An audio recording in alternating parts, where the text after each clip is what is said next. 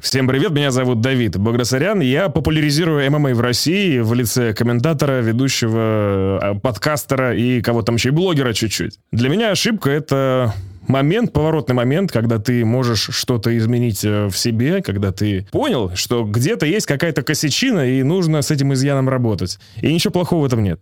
Я умею признавать свои ошибки, Потому что у меня нет никаких самобичеваний на эту тему. Я не расстраиваюсь из-за того, что они приключились. И с большим позитивом отношусь вообще ко всему, что происходит в моей жизни. Поэтому, ну, случилось случилось. Нужно работать. Искусство ошибаться — это искусство выходить красиво из любой ситуации, даже там, где ты обосрался. Вот. Просто должен принять это как факт и сделать так, чтобы в следующий раз не обосраться еще раз. Более того, я верю, что не ошибается только тот человек, кто самовлюбленный идиот, который, как, например, Шону Мелли, даже падая в грязь лицом, все равно говорит, что этого не было, ребята. Я все еще не побежденный, поэтому если человек настолько себя любит, что уверен, что он везде хорош, в любом э, амплуа, в любом месте, в любое время, значит, с ним что-то не так. Привет, меня зовут Олег Володин. Я спортивный комментатор и ММА-энтузиаст. Для меня ошибка — это действие, совершенное вопреки всякой логике и здравому смыслу, которое ведет к негативным последствиям. Или резко негативным последствиям, так даже правильнее. Я умею признавать собственные ошибки, потому что, во-первых, в силу своего характера я не так много их совершаю, потому что я не особо рискую, а во-вторых, каждая ошибка — это способ стать лучше. Искусство ошибаться — это подкаст. Более того, я верю, что не ошибается только тот, кто не живет в этом сумасшедшем мире. Ты слушаешь «Искусство ошибаться».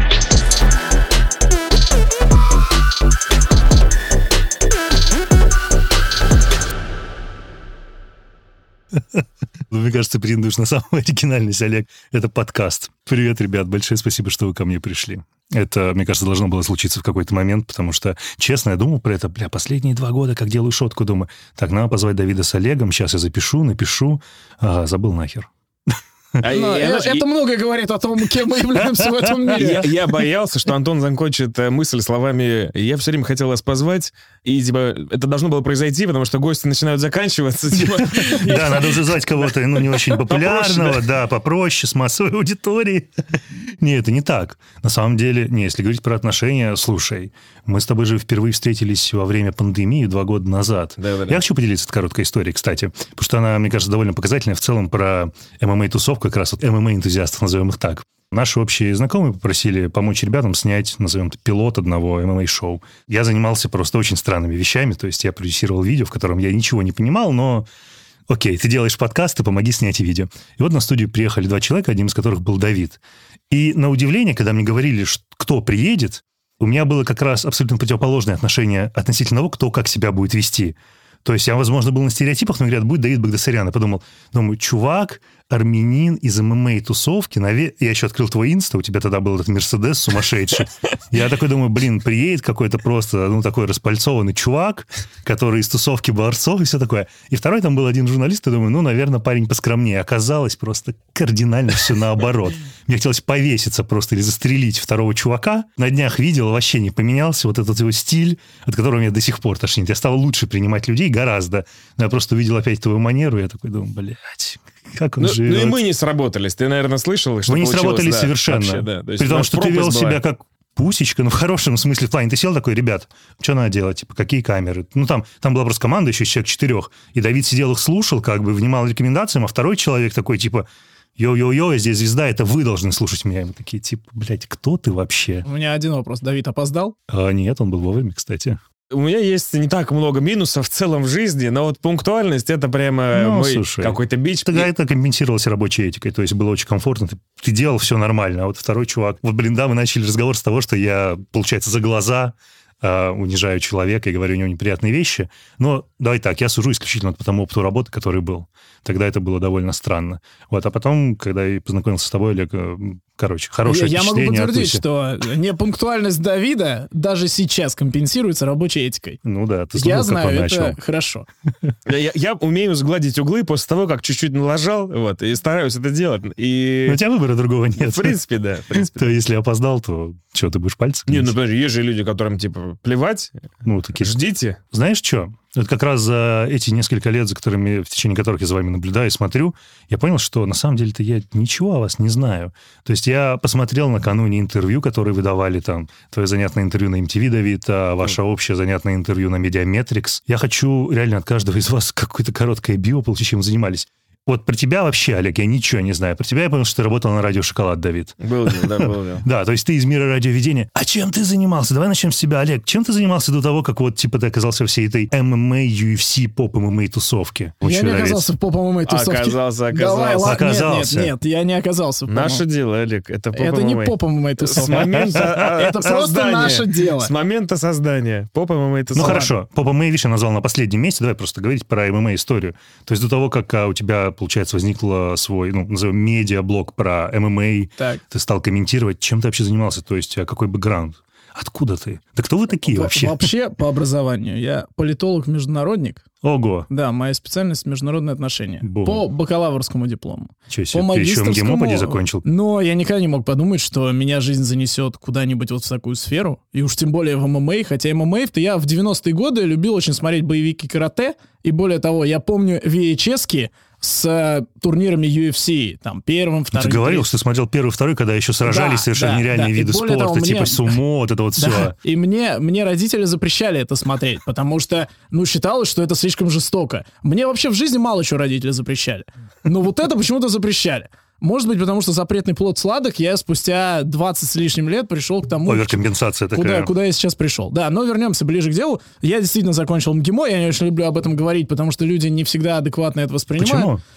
Я не знаю почему, надо у них спросить. Ну, это как пафосный вуз. э, Те, кто не был в его Ну, пафосно, стенах, те, кто не был в его стенах, они думают, что 99% людей, которые там учатся, Мажоры. это мажоры. А что, не так, что но мажоров там всего процентов 60. И вот, соответственно, после этого я не знал, что делать, я не знал, куда податься. Я работал в пресс-службах, я работал спичрайтером, я работал в министерствах. Ну, ты писал спичи для довольно высокопоставленных чиновников, в том числе, насколько я знаю. Высокопоставленные, из какого уровня начинается? Ну, типа там федеральные министры, выше. Ну, окей, выше выше нет? Ну, типа федеральные министры, я точно Слушай, знаю, что если были. это единичная история, то Окей. можно сказать да. Но если я скажу, что я на постоянной основе это делал, это будет вранье. Окей. То есть уровень чуть-чуть пониже, это будет справедливо. Вау. Ну, знаешь, тоже, типа, оказаться в спичрайтерах, типа...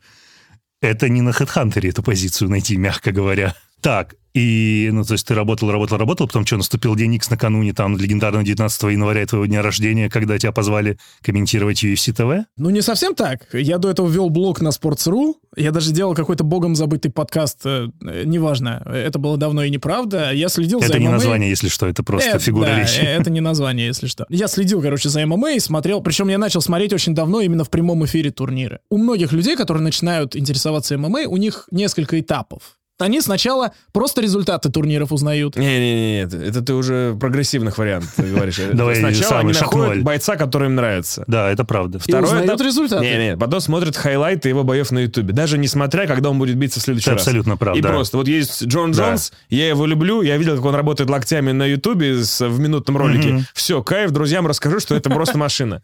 Все, он не знает, когда будет следующий бой. Зачем ты рассказываешь, как я пришел в эту историю? А все так пришли. Нет такого человека, кто не так пришел, мне кажется. И вот потом, было. через какое-то время, он узнает, что есть, оказывается, турниры, где теоретически можно застать его выступление вживую. И он ждет именно его бой вот одного человека. Мне кажется, вот так.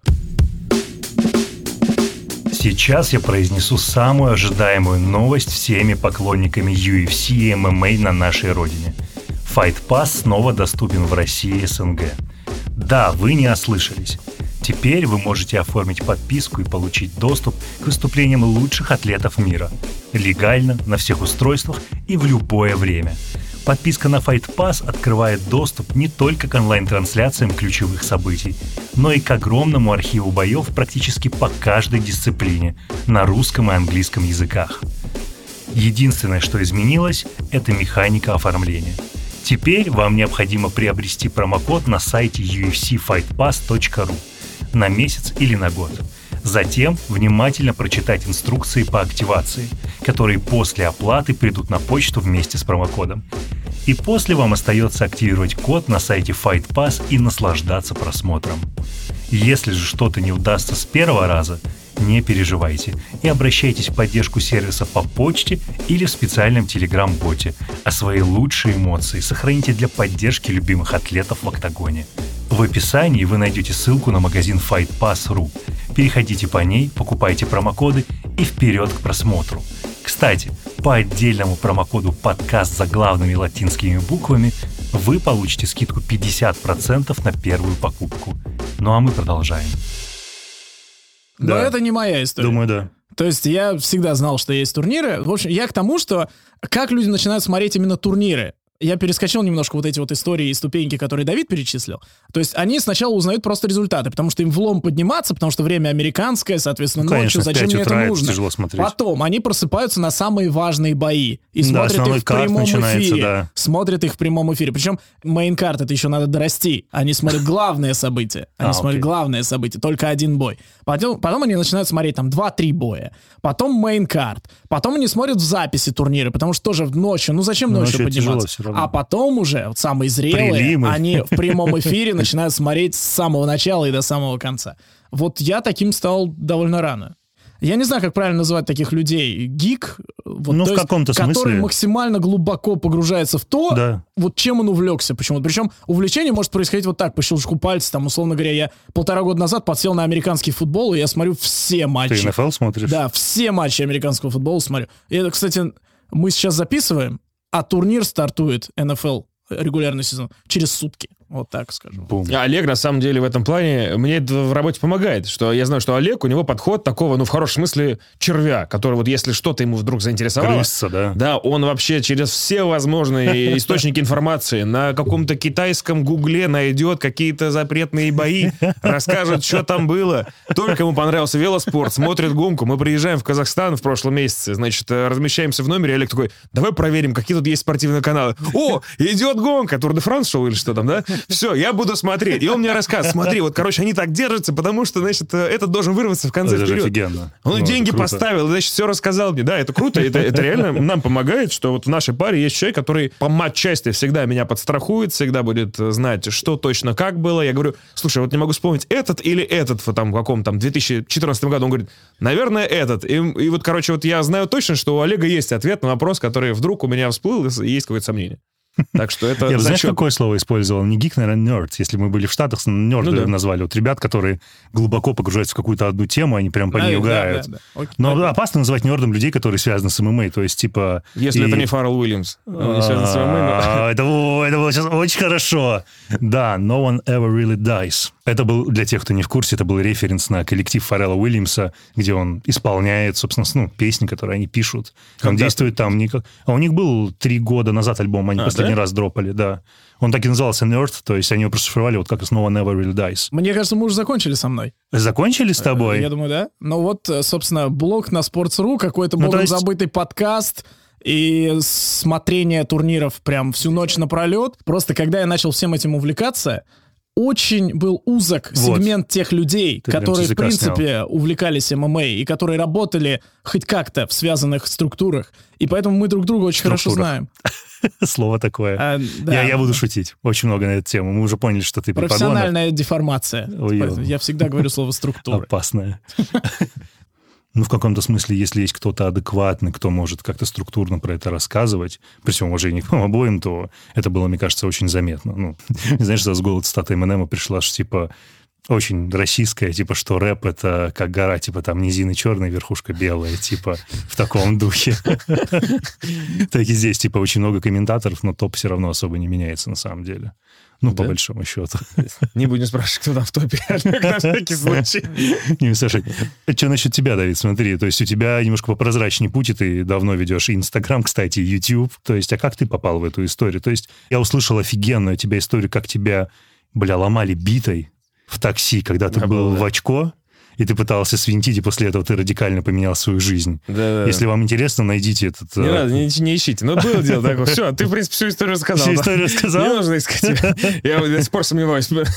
Логично ли было рассказывать это? Нет, ты очень аккуратно рассказал. Ну, то есть там это скорее фан. Ты работал на радио, это слышно по твоей манере, но, типа, как ты в ММА-тусу попал, если не считать твои личные увлечения, занятия спортом? Слушай, изначально, ну, я много раз тоже рассказывал, вот если в двух словах, Да. то бодибилдерский какой-то качковский бум я застал в десятых годах, когда стало модно просто что-то делать, жать лежа, там бегать куда-то и На что-то еще. турничках подтягиваться. Да, потом этот кроссфит пошел, смысфит, я застал все вот эти тренды, все, значит, и Сити Флетчер, помнишь, который орет на своих подопечных.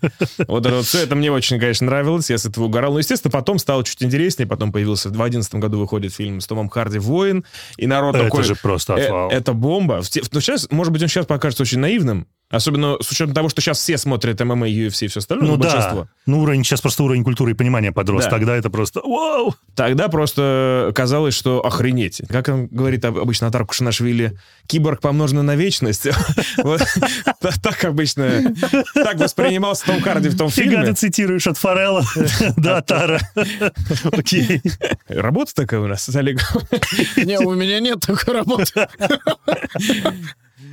И, в общем, этот киборг помноженный на вечность, он, естественно, цепанул всех, всем стало интересно, что это вид спорта. Сейчас, когда народ уже смотрит подряд очень многие турниры, знает о том, кто сейчас на хайпе, кто нет, есть Хамзат Чимаев, Нейт Диас и все остальные, и сейчас они гораздо больше на слуху. А сейчас э, большинство из тех, кто посмотрит, наверное, скажет, это какие-то пластилиновые бои, смешно даже за этим наблюдать. Возможно. Э, Детская песочница. Но тогда был бум, реально. И вот меня тоже зацепило, я пошел на какой-то тайский бокс, что-то еще. И, ну и в какую-то секунду мне стало даже интереснее э, как бы смотреть, наблюдать. Я, значит, подвязал своих друзей, давайте поболтаем, типа, за кого топите. Ну и поначалу было интересно, потому что сколько- по верхам они все знали. Но когда ты погружаешься вот по этапам, которые расписывал Олег, что, типа, значит, есть турниры, уже ты целиком посмотрел, уже знаешь больше, чем 5 бойцов в каждой весовой категории, и с друзьями говорить не о чем. Надо кому-то рассказывать. Я завел инсту. Сделал, значит, он так и назывался, Инстаграм, и в 16 или в 15 году, Хардкор ММА, начал писать какие-то биографические моменты, типа вот, знаете ли вы, что Энтони Рамбл Джонсон в таком-то году, и, значит, вот, интересно, э, необъяснимо, но факт, что в таком духе.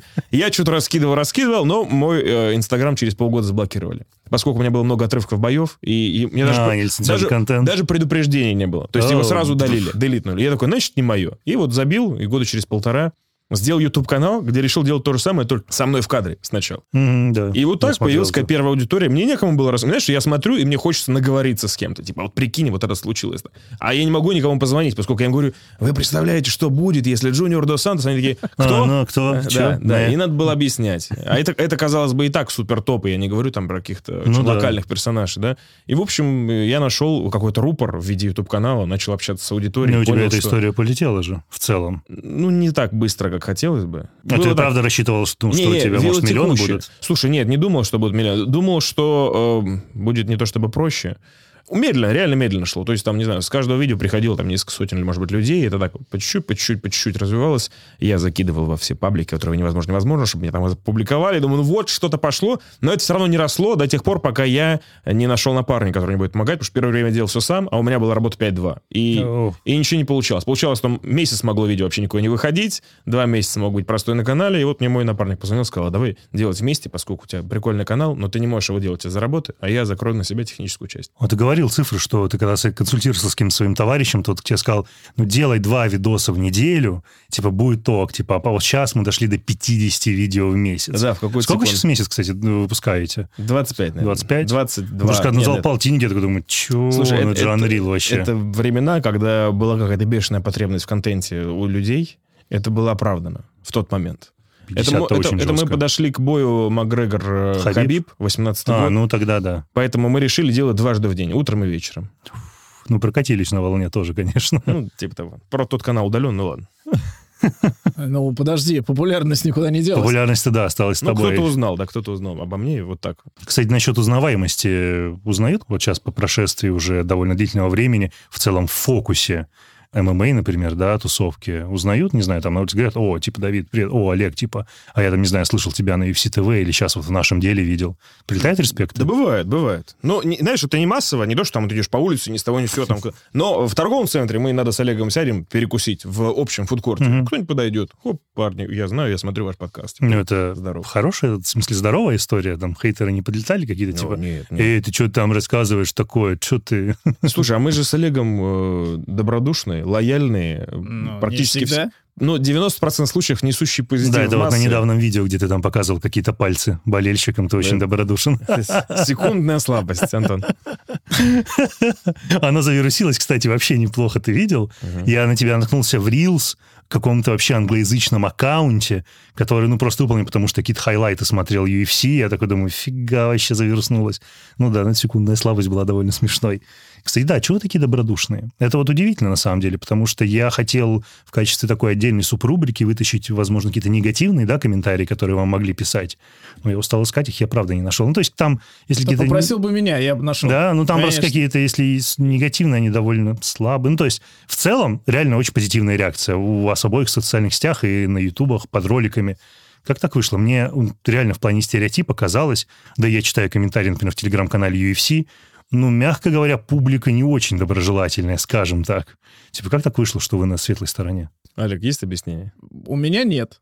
У меня нет, но то, что касается БНГТВ подкаста, Да, да, ну, ну, если мы говорим, да, мы просто взращивали эту аудиторию, и я думаю, что просто сами собой люди отсеялись те, которые несли какой-то негатив, но их изначально было очень мало. Туда подписываются, туда приходят, и трех с половиной часовое видео с двумя непонятными чуваками будут смотреть только те, кто нас Ну, знает, и кто готов это воспринимать.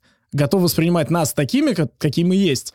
Я думаю, что здесь э, кроется фундамент вот этого позитива. Сразу правильную аудиторию культивировали таким образом. Ну, ты знаешь, э, во-первых, изначально кто пришел? Пришла моя лояльная аудитория с моего канала, то есть она уже знала, что вот этот чувак вроде бы что-то шарит, и его Ну да. интересно послушать. И они пришли, и мы с Олегом объяснили, это мы вот те двое, кто в паре обычно за кадром комментируем бой UFC. И вроде как большинству из вас нравится. И они пришли изначально не то, что типа вот прямо два ноунейма, хрен знает кто, кликну, посмотрю, а какого хера вы вообще про бои говорите, да? Они пришли, в принципе, к тем, у кому уже был какой-то кредит доверия. Доверие, да. Да, и они вот залетели, посмотрели, а мы вроде прикольные, мы шутим, мы смеемся. И, ну, реально, вот смотри, мы сейчас э, выпускаем видосы, ну, вот, допустим, на 100 тысяч просмотров у нас, знаешь, сколько дизлайков? Ну, 100 тысяч просмотров и там 25 дизлайков, 30. ну, это же вообще То есть супер. это какой-то вот, вот Конечно, микро, мизер, микроцент, да. И если говорить негативно, негативных комментариях на, там, на полторы тысячи, ну, 5, ну, 10 наскребем. Ну, Какого они характера? То есть это какие-то бессмысленные претензии, да? Ну, Олег, есть у тебя объяснение? Я, я читаю просто все комментарии. Подожди, ты вот в последнем интервью говорил, что я не читаю, я вырос из этого. Все же читаешь? Не, на БНГТВ все читают. На Б- ну, Ну, окей. это важно. Это же наш канал. Ну, это и как нужно связь. понимать, да, фидбэк какой-то должен быть. Окей. И ты должен его воспринимать. Я не читаю комментарии в социальных сетях, вот ВКонтакте. Чтобы ты понимал, комментаторам UFC, где бы они ни работали, это был Телеспорт, это Матч ТВ, это UFC ТВ, им поначалу достается всем. Ну, их просто поносят, простите, в социальных сетях. Ну, надо сказать, что и поначалу, я думаю, что вы этим согласны, на телеспорте качество комментирования было не на высоком уровне. Давайте так это назовем. То есть эта вот история, которую вы рассказали, она была замечена. Не хочу никого хаять, но вот этот вот выбор пары, в котором один человек эксперт, а второй как бы приглашенный гость, это странная модель для довольно хардкорной аудитории, которая готова смотреть ночью чемпионаты. Правильно, что этот подход изменили, но тогда это действительно было странным. Поэтому, мне кажется, в каком-то смысле хаяние начале, оно было вполне оправданным. Ну вот мне казалось, что кому бы не переходили права, комментаторов хейтят по инерции. Просто потому, что российские комментаторы дно. И поэтому я перестал читать э, комментарии вот во, во всех социальных сетях, которые связаны непосредственно с эфиром и с эфирным контентом. Откуда берутся наши условные хейтеры? В основном это чаще всего фанбои каких-то ребят, бойцов, да, про которых мы, например, не очень лестно как-то, ну, может, пошутили, приколом не понравился, может, что-то еще. У них какое-то объяснение должно быть, какого хрена мы задвинули, значит, их народного кумира. Ну, понятно. И это такая Задели защитная чуть-чуть. реакция, да, что, значит, мы говорим, что, значит, его не ограбили, а они уверены, что его ограбили в бою. А мы говорим с Олегом, да нет, так и должно было быть, судя, в принципе, нормально. И у них обида на нас, значит, кто вообще, вообще не шарите, ребята, этого любимца народного, еще как ограбили, он чемпионом должен быть, и только из-за таких, как вы, козлов, значит, А, у него ну. пояс не на талии.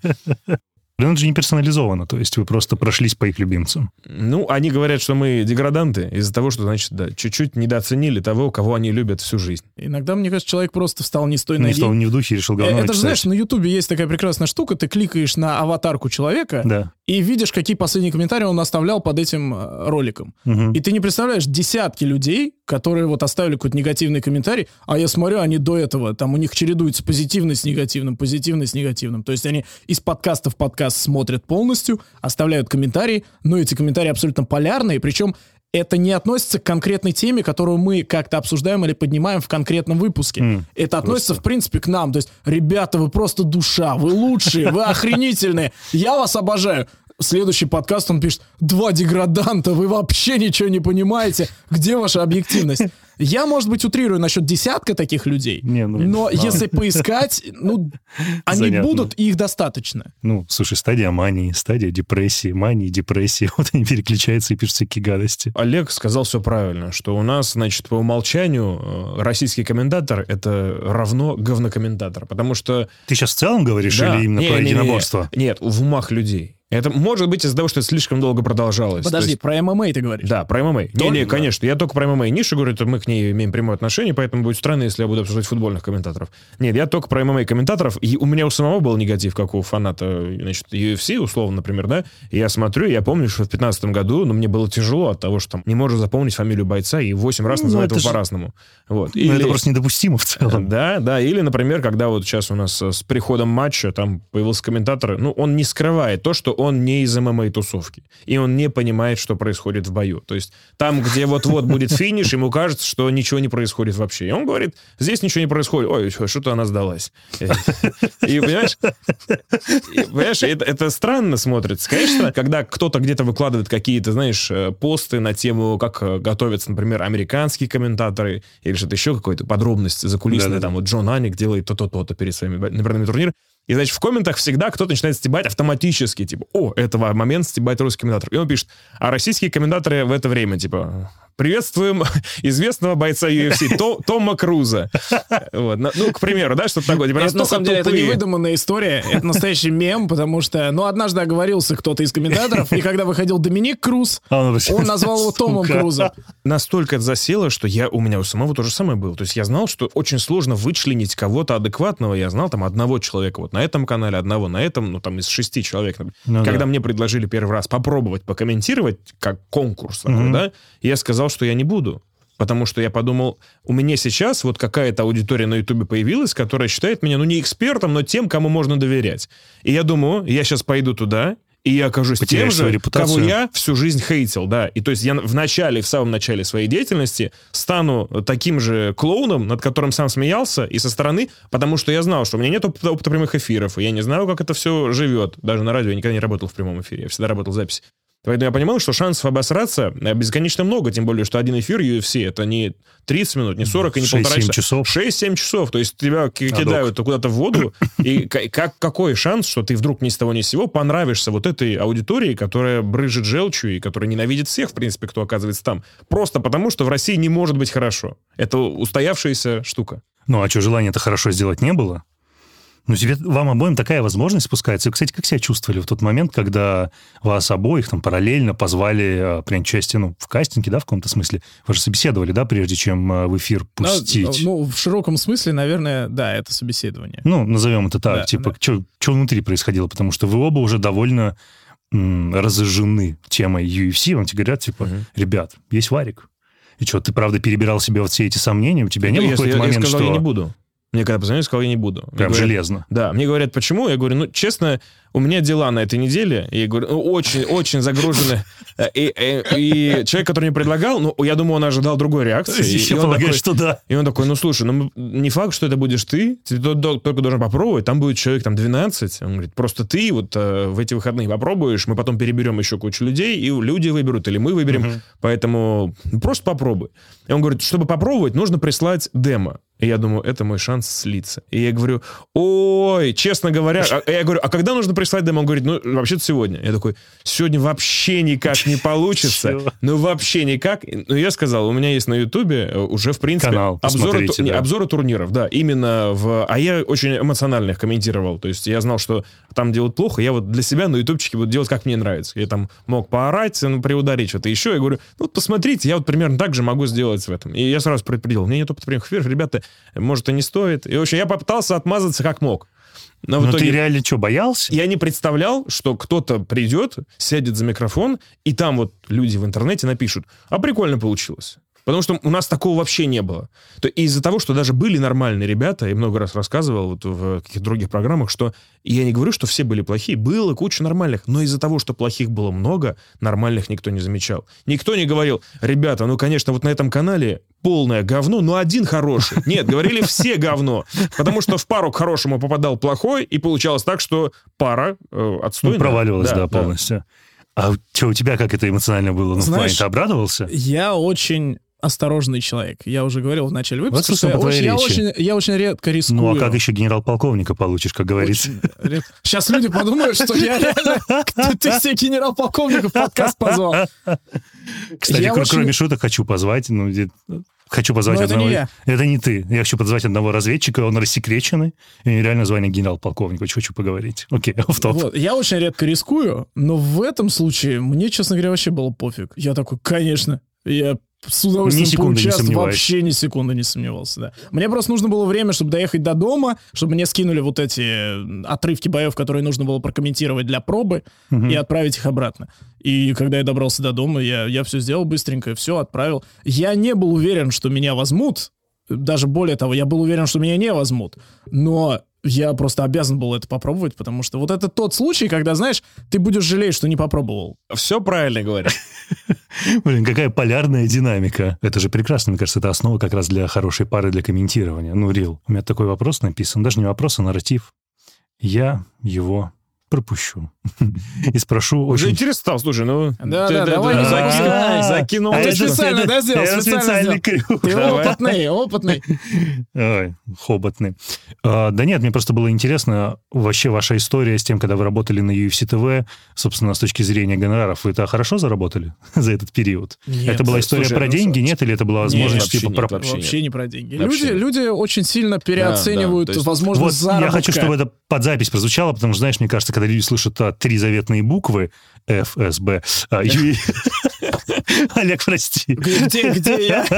Нет, три заветные буквы UFC, они думают, что там мана небесная. Дейна же, кстати, часто комментирует, что, типа, ребят, как бы у нас тут все зарабатывают столько, сколько, ну как, в общем, they eat what, what, what they kill, типа, я не плачу миллиарды, как в боксе, типа, вы это, примите свои амбиции. Поэтому расскажите про это под запись, что все-таки это не какие-то баснословные бабки. Нет, это самая распространенная история. То есть этот миф о том, что мы с Олегом какие-то не- небожители, а еще, видишь, так уж получилось, что в тот момент, когда мы работали, ну, как-то так совпало, что я смог купить себе э, бэушный, подчеркиваю, Мерседес, С-63. ко- который, AMG. который, он смотрелся довольно эффектно. э, Так охренеть, ты на нем столько тюнинга сделал, чтобы как он мог не смотреться эффектно? Я думаю, А, что маш- всем плевать на то, какая это машина. Все смотрят на то, сколько тюнинга ты Там сделал. тюнинга Не, не, не, было ну- ну столько, просто что можно охренеть. Выглядело так, словно э, мы с Олегом колотим какие-то вообще просто страшные бабки, но это вообще машина не имела отношения к этой работе. Чел, ну ты и флексил в Инстаграме так, что типа Да-да, тяжело а не подумать. всего было мне, потому что я езжу на электричке. У нас нет возможности показать это Бенц, но, насколько я помню, он был у тебя в как-то в карбоне, какого-то Ну, такого там, да. темно-лилового цвета, с желтыми ставками. Ты поставил какие-то специальные часы. То есть там же стандартные часы, ты потом таги, то поставил какие-то выхлопы. То есть у меня в какой-то момент было ощущение, что я зафоловил не комментатора и UFC TV человек, который разбирается в ММА, а автолюбителя. И вечно, знаешь, когда я ночью ложился спать, там Давид начал выкладывал свои покатухи. Ну, Ну, то есть там это вообще можно внести за скобки, но это было типа вау. Э, Слушай, мне просто было очень много работы, вот прям всегда, всю жизнь. И даже обидно было, что люди думают, что я вот в одном месте где-то тружусь и получаю какие-то большие бабки. Э, при том, что не так уж это много было. Вот. А то, то, что мы зарабатывали... Ну, давай так, если бы мы отказались от остальной деятельности, мы бы не смогли даже месяца прожить на деньги от турниров. Окей, а с- ну вот получается сколько у нас? И- Примерно два, два, два события, Да два не, месяца, не, нет? Не, я думаю, что Нет. три турнира в месяц. Три в среднем три в идет, да? месяц. Примерно три, да. Но это, это очень мало. Я объясню, почему люди думают, что комментаторы получают до хрена бабла. Во-первых, они с- сравнивают со спортивными футбольными комментаторами. Их доходы плюс-минус, они известны, но это лица Матч ТВ, сейчас Матч ТВ, ранее НТВ+, это люди, которые больше 20 лет в профессии. Я, например, на них вырос, я их там всех знал поименно и, честно говоря, восхищался ими. Мы коллеги, но я никогда не думал, что мы можем назвать мы друг коллеги. друга э, коллегами. Да, это прям, ну это максимально странно. Даже сейчас это звучит странно для меня лично. И люди знают, сколько они получают на Матч ТВ. Это не открытая информация, но при этом все ее знают. Это секрет Полишинеля. Потому что очень многие блогеры это анонсировали, и, ну и довольно громогласно. Плюс есть еще данные открытые, сколько получает Джо Роган, Майкл Биспинг, там, Пол Ну, Фелдер, да. все комментаторы, которые работают на турнирах UFC. Нас не нужно с ними сравнивать. Мы очень далеки от них не столько по финансам, сколько по медийной составляющей, потому что они там путешествуют по всему миру вместе с UFC и качуют от турнира к турниру в Сингапуре, турнир летим, летим туда. Никто не нанимает местных там комментаторов в Сингапуре, да, это та же самая команда, плюс-минус, там, ну сколько там, 7-8 У вас, человек. кстати, опыт общения был с ними, с кем-нибудь? Ну, вот именно из глобальных комментаторов. Не, мы сидели, когда комментировали турнир вживую, московский, мы сидели там в нескольких метрах от них, но мы не общались. Только посмотрели на них, хайфанули с того, что мы рядом и делаем Да. одно и то же. Да, все- селфачи, типа мы тут с Джо Роганом комментим Fight Night. И его не было, к сожалению. Он на Да, его Fight Night не было. приезжает. Да, я знаю. Но Я ходил на то событие, было, кстати, очень круто. Я, конечно, офигевал от того, какие люди там сидят. Потому что мы сидели практически, ну, в доступных не випки, но вот которые можно купить ближе всего. И мы смотрели на випку, как туда заходили разные люди. Я такой, боже мой, кто увлекается UFC в России? А там всякие вот а, твои коллеги по другой организации из трех букв. Больше, больше этого контента. Мы комментировали ровно три года, пока права на показ UFC были у UFC TV. И почти три года у меня была основная работа 5.2, а в субботу, Чем ну, я работал в пресс-службе А. в министерстве, и, соответственно, вот спичрайтил тоже в Офигеть. министерстве. То есть э, UFC это не то, что там перекрывает все твои какие-то нужды, потому что ты полностью в это вовлечен. Это Ну один да. рабочий день недели, даже если правильно сказать, одна рабочая Рабочая ночь, ночь. в неделю, да.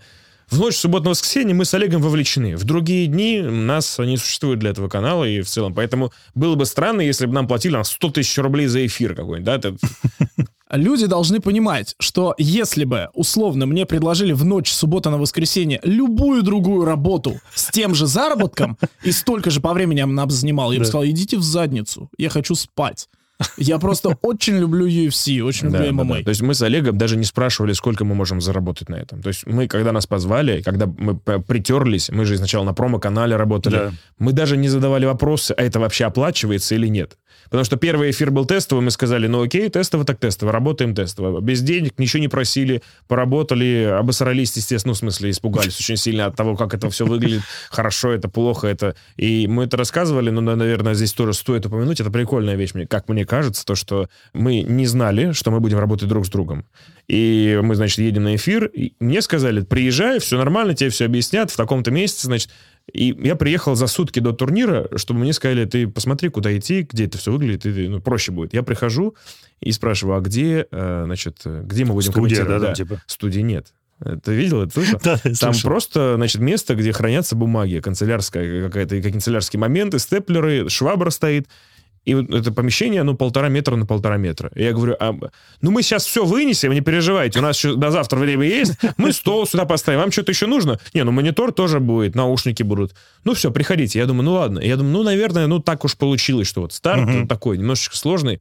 Как э, я сегодня как раз слушал э, твой подкаст с, с Ильей Най- Найшулером, и он рассказывал про то, что э, за, за бугром очень ржут над этим нашим э, первым блинкомом, потому что у нас уже есть оправдание, потому что мы обосрались. Нас готовят с детства, потому что первый раз обжечься не страшно, это нормально. И я тоже так подумал, ну, наверное, нормально, ну, только должно быть. В общем, мы пришли на следующий день, и я был уверен, ну, ладно, плохая студия, или ее нет, или что-то еще, но там, я думаю, будет со мной человек, который с опытом. Я думал, что мне дают в пару кого-то, кто там уже 10 лет комментирует, кто шарит, кто скажет, когда заткнуться, когда говорить, когда что-то еще. Будет звукорежиссер, который скажет, здесь потише, Давид, здесь поздоровайся, здесь, там, значит, уведи. Ну вот и пробой, там, можешь поактивнее. значит. И, и я вот на все это надеялся. А там Олег. Привет, я А Олег. там я, да. Реально, мы познакомились в шоколаднице. Не знаю, часа за три, наверное, до эфира. Он просто приехал, сказал, ты Олег? Я сказал, да, привет. До этого мы пообщались по телефону. И все, и мы пошли в студию. Ну как в студию? Вот в Ну, подсобку. вот импровизированную в студию. подсобку, в которой мы сидели. Там еще был прикол, помнишь, когда наш звукорежиссер, он сам себе купил трансляцию, чтобы параллельно смотреть, как, каково качество ее. Потому что у него не было никаких возможных вот технических моментов, чтобы отследить, э, да, Ну, идет как нормально мы вещаем, нет, как там по уровню звука. То есть все было настолько кустарно, что он говорит, я сейчас на телефоне куплю Fight Pass или что там было. А, нет, доступ к этому, Да, значит, да. винку. Да, условно, винт, винт, наверное. Да, говорит, я куплю и посмотрю. Он купил, надел наушники и смотрел с телефона то, как мы в эфире. И он говорил, ну, вроде нормально. там, че». И он говорит, ну, я уйду, в принципе, потому что, и он, он даже говорит, по-моему, у вас звукорежиссер не предусмотрен. Вы вдвоем тут сидите в комнате и сами все делаете. Он говорит, ну, я сейчас выйду, потом приду, не переживайте. Вообще я не должен быть тут, я должен уйти. Я вам все запустил. Базар. И мы, и мы прикинь, в каком, в каком состоянии. Ни я, ни, ни Олег никогда не работали в прямых эфирах. Никого И нет Я его спрашиваю, а ты давно? Он говорит, я первый раз. Я я, я тоже первый раз. И я говорю, ну, наверное, там будет кто-то, кто скажет, мы приходим, и этот чувак говорит, ну, вообще я тут не должен находиться, поэтому, пацаны, давайте сами. И это 6 часов подряд. Ну, Ну, это мы не знали, топ. мы не знали, когда заткнуться, когда говорить, что говорить, где нужно эмоциональнее быть, где нужно быть менее эмоциональным. Мы даже не понимали вообще, мы есть в эфире или нет. То есть, что там происходит вообще. Вот этот парень, спасибо ему. Да, он По-моему, был- его звали Макс. Может быть, Он да. был шикарен. Он нам очень помог. Очень душевный. хотя и не, не должен был помогать нам на протяжении всего эфира. Он в итоге остался, там что-то периодически проверял, контролировал. То есть вот чисто инициативно. Мы когда были сейчас в Казахстане с Олегом, вот про инициативность, да, у нас был турнир, это был Кыргызстан, Бишкек. Это был не Казахстан. Да, это был Кыргызстан. Это важная поправка. Да. И, значит, э, подрядчик, который встречал турнир, с которым мы приехали, это был Eagle FC, э, он капитально налажал, потому что этот подрядчик, э, значит, никак не обеспечил ни нашу комментаторскую позицию, у нас не было экранов, мониторов, у нас не работали наушники. Э, Нам дали стол, на котором написано «Комментаторы РУС», и, и- и они посчитали, что этого хватит. И вот мы там бились очень долго, нас посылали в открытую на три буквы, типа, как вы, вы вообще охренели, приехали, что-то требуете еще. Вот. А, а мы просили базовые вещи, то есть никто не просил опахала, двух полуголых мулаток, понимаешь, или что-то еще. Мы просили просто, можно нам компьютер, и чтобы наушники работали? Нам сказали, нет. А можно розетку? Нет. То есть на все... А что, как вы комментировали-то в Ну вот итоге? мы там стребовали что-то. И вот пронес один просто э, чуваки, которые мы пытались им объяснить, что происходит, поскольку там уже не было вариантов. Мгм. Значит, они такие, мы подумаем, чем можем помочь, и все, уже запустился турнир. Через какое-то время они принесли нам свой монитор. И мы потом с Олегом узнали, что те, кто дал нам вот возможность с монитором хотя бы куда-то смотреть, что да, там, это люди из конкурирующей компании, Да с той, ладно. которая обеспечивала наш турнир. То есть они поняли, что мы в жопе, и мы из другой страны, и не можем ничего добиться от местных, и просто другие местные решили нам помочь по доброй воле, провели там какую-то проводку, дали огромный монитор, и, ну, с середины турнира у нас было уже очень даже все неплохо. Ну, короче, треть примерно турнира мы комментировали без монитора.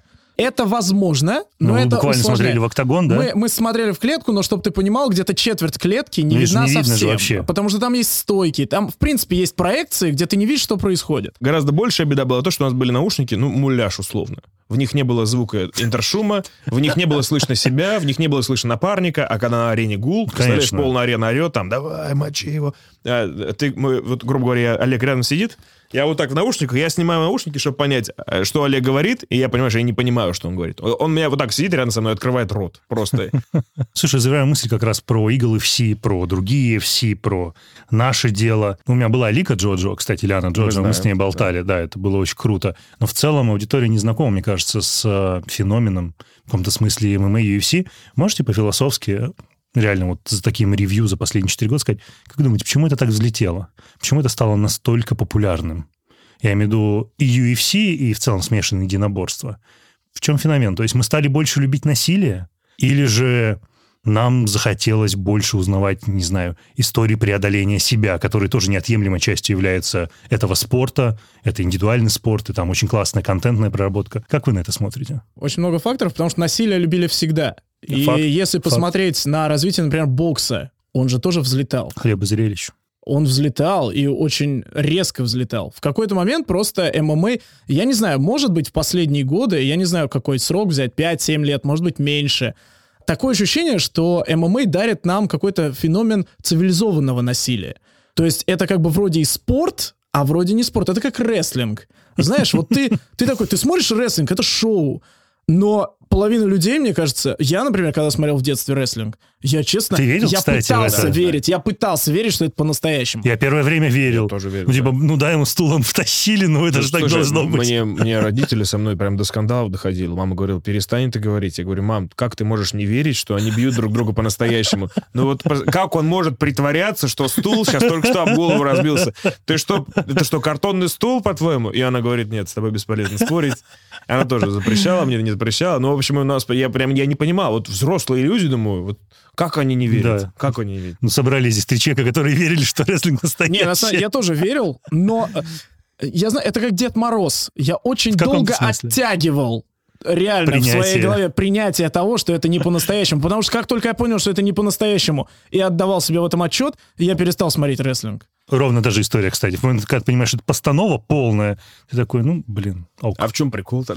Да, в чем прикол? Вот, мы резко на рестлинг перешли. А. Но, в общем, в последние годы здесь и маркетинговая составляющая очень серьезная. Ведь пиарщики UFC, они работают очень здорово. Маркетологи Ну, UFC работают очень здорово. Есть личности, которые вышли за пределы этой индустрии. И это очень важно. Я думаю, что это, может быть, ну, если это не основа, то там, я не знаю, одна из основ. Это когда появляются люди, которых начинают узнавать не только хардкорные фанаты, да и вообще не фанаты ММА, а просто люди, которые посмотрели там шоу Джимми Киммела, а туда пришел какой-нибудь боец. Условно я говорю, да, или там в данном случае там шоу Ивана Урганта. Я говорю о Ронде Роузе, я говорю о Коноре Макгрегоре. Чуть раньше были другие примеры. Но это так не выстрелило. Сейчас развиты социальные сети, и личные социальные сети бойцов в том числе.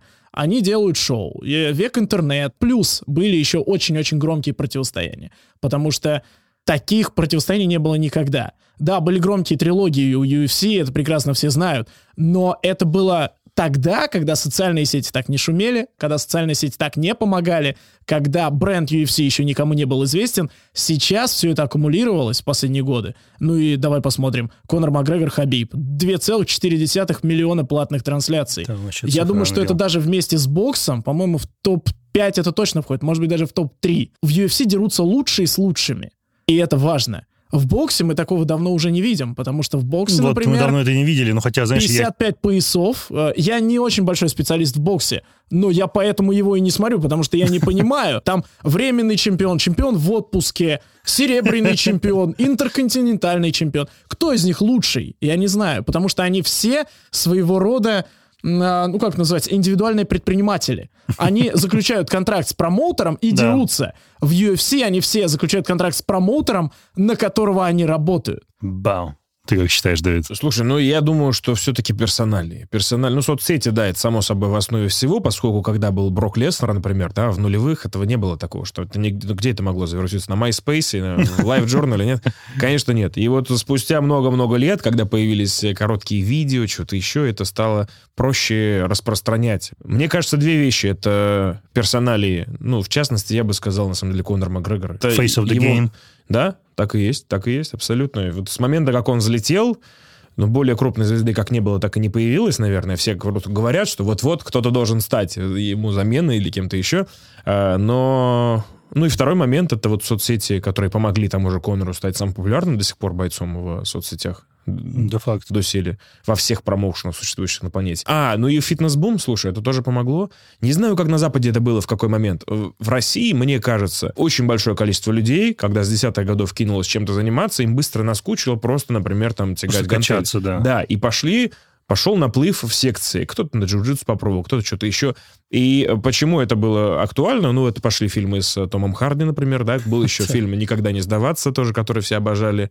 Э, Ну, ты понял, Блин, про что ты вспомнил вообще? Никогда не сдаваться, да. Да. Там же иконик саундтреки Никогда такие еще сдавайся. Никогда не сдавайся, да. Ну да, Да, да, да, да, да, именно да. оно. Это же Блин. тоже вот это то, что было в плейлисте, знаешь, в видеозаписях ВКонтакте у любого Да, пацана. Типа по-любому. добавленный фильм, я его пересматриваю там раз в месяц, например. Ну, я среднестатистически Условно, беру да. срез пацана такого 20-летнего. У меня был. Так, пацаны, кто-нибудь помнит, как звали героя фильма «Никогда не сдавайся»? Джейк Тайлер. Или А что и такое. второй? Я не помню. Райан Маккарти.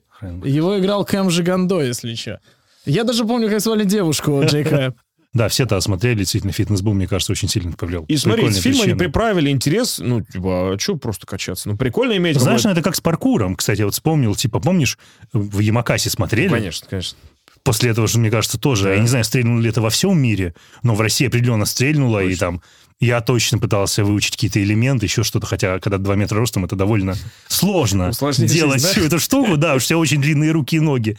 Но мы пересматривали Ямакаси, падали с каких-то гаражей, разбивали колени, но пытались это делать. Ну и вот получается, что у нас есть фильмы, которые подогрели интерес, людям стало чуть-чуть любопытнее, что это вообще за хрень. Рванули в секции бокса, тайского бокса, ММА уже везде э, был, в принципе, да, потихонечку появлялся. У меня есть встречный вопрос тогда. Вот смотрите, рэп-баттл, AND1, паркур.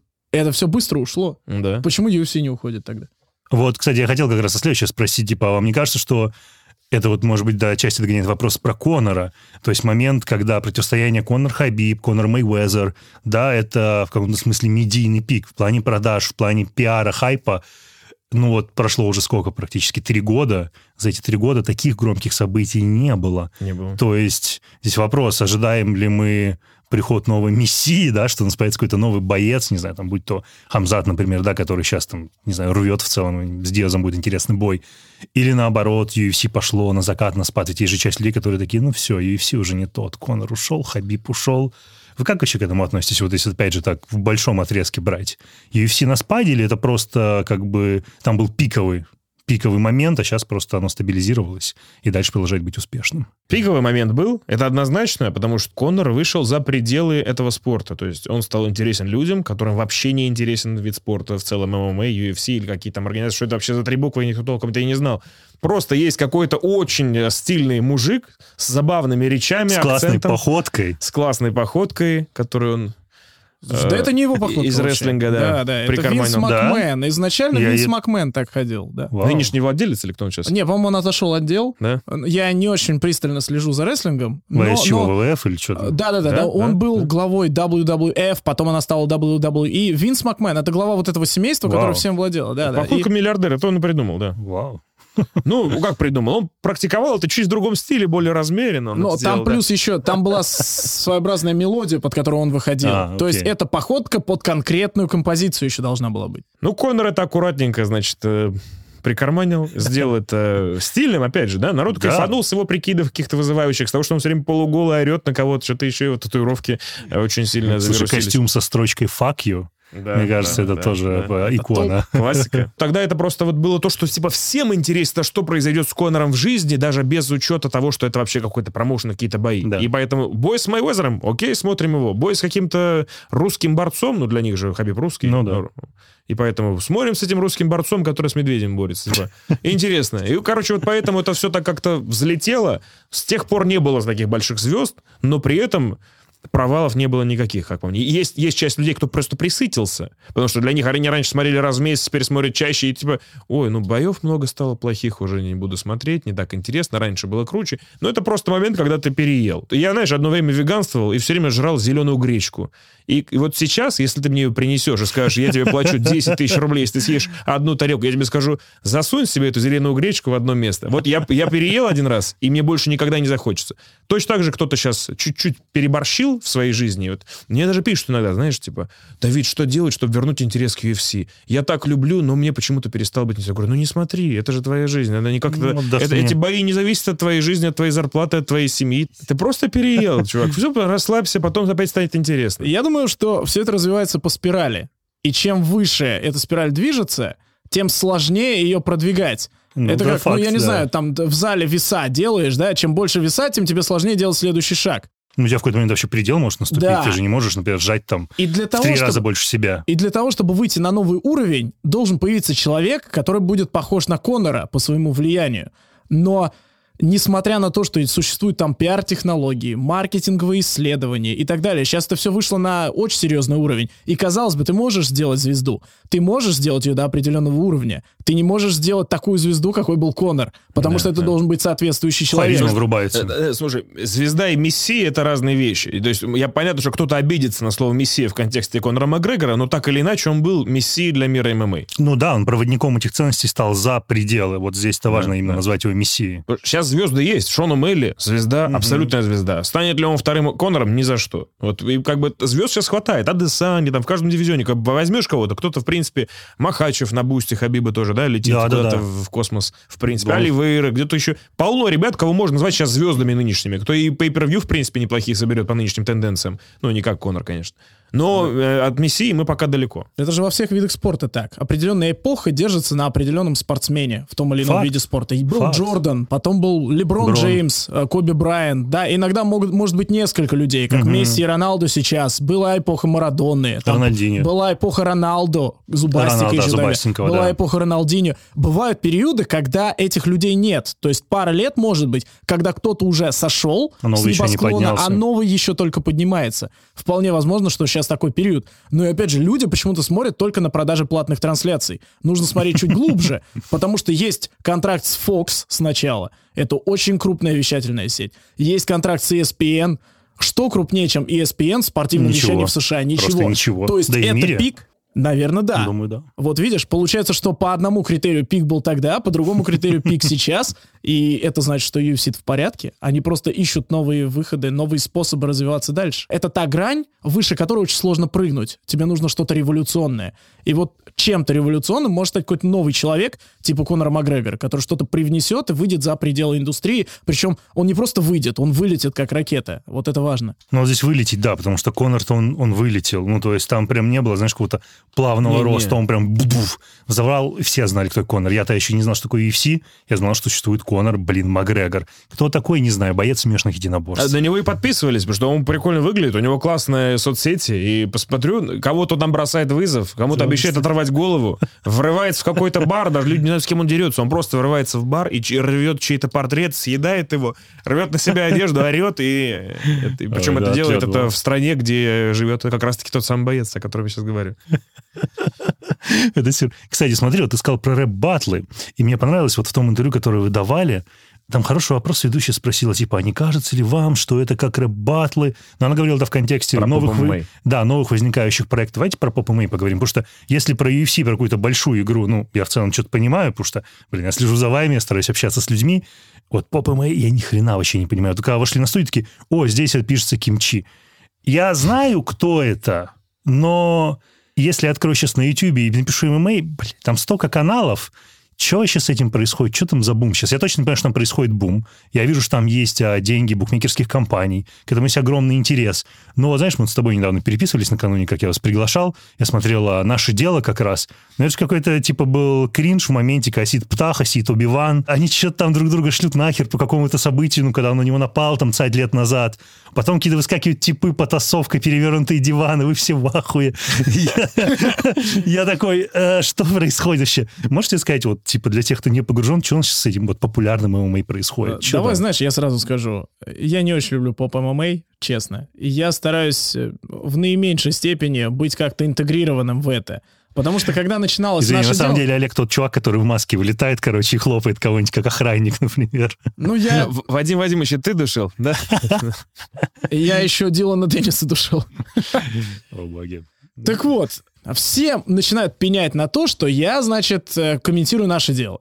Но когда мы начали комментировать наше дело, это был исключительно полупрофессиональный промоушен в ММА. Ничего с поп ММА общего там не было. Давай с точки зрения дефиниции. Поп ММА это имеется в виду, ну, по сути, базово петушиными боями, да, это Ну, можно не, назвать, ну нет? Почему сразу? Не-не, так? это... Даже- оскорбление? Сейчас нас уже около студии ждут. Я не хочу никого сказать, За я правда в этом не разбираюсь. Не, ну слушай, это, это ты прям с плеча рубишь. Рублю? Поп ММА это тот же самый э, вариант смешанных единоборств, только в чуть более простом виде. То, Окей. что выйдет на Ютубе, то, что не пойдет в запись на шердоги в профстатистику. Ну, зачастую. Сейчас уже, правда, некоторые промоушены идут даже.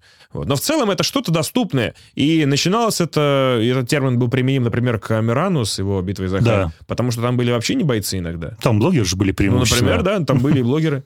У них нету рекорда, ничего нет. И как еще назвать бой двух, например, блогеров или блогера с кем-то еще? Ну, тут как в поп ММА гораздо более ярко выражена околоспортивная составляющая. Окей. Вот, я думаю, я бы охарактеризовал это так. То есть больше entertainment а, развлечения, нежели профчасти. Но ребята же при этом тренят, то есть туда приходят Слушай, довольно конечно. талантливые бойцы. Ну, хотя самый популярный отмазах в мире по ММА это я не тренировался к этому бою.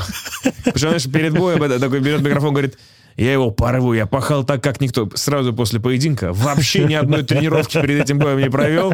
Я знаю, что в одной из организаций даже штрафуют за это. За то, То есть нельзя тогда говорить. Да, да, что потому что они все так говорят, слушай, не, не один человек, то есть там турнир проходит, и из 10 человек, кто бился, там 8 может сказать, что они не тренировались.